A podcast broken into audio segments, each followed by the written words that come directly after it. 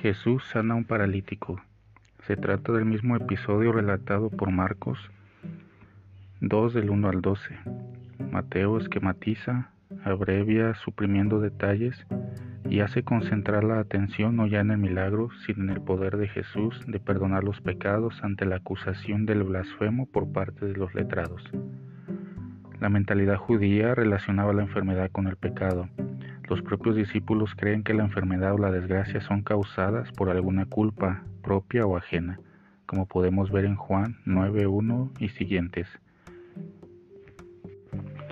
Y dentro de la comunidad creyente, el pecado mayor consiste en la capacidad de ver la acción liberadora de Dios en medio de las más desgarradoras situaciones de marginación y exclusión.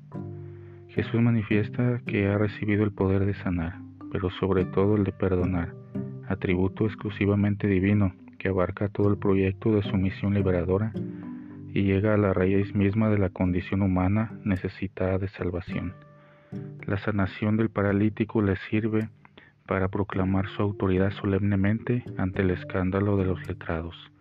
Con las palabras del versículo 6, centro del relato, Mateo quiere asegurar a las comunidades cristianas para las que escribe su Evangelio, que la autoridad de perdonar de Jesús sigue presente en y por medio de la Iglesia.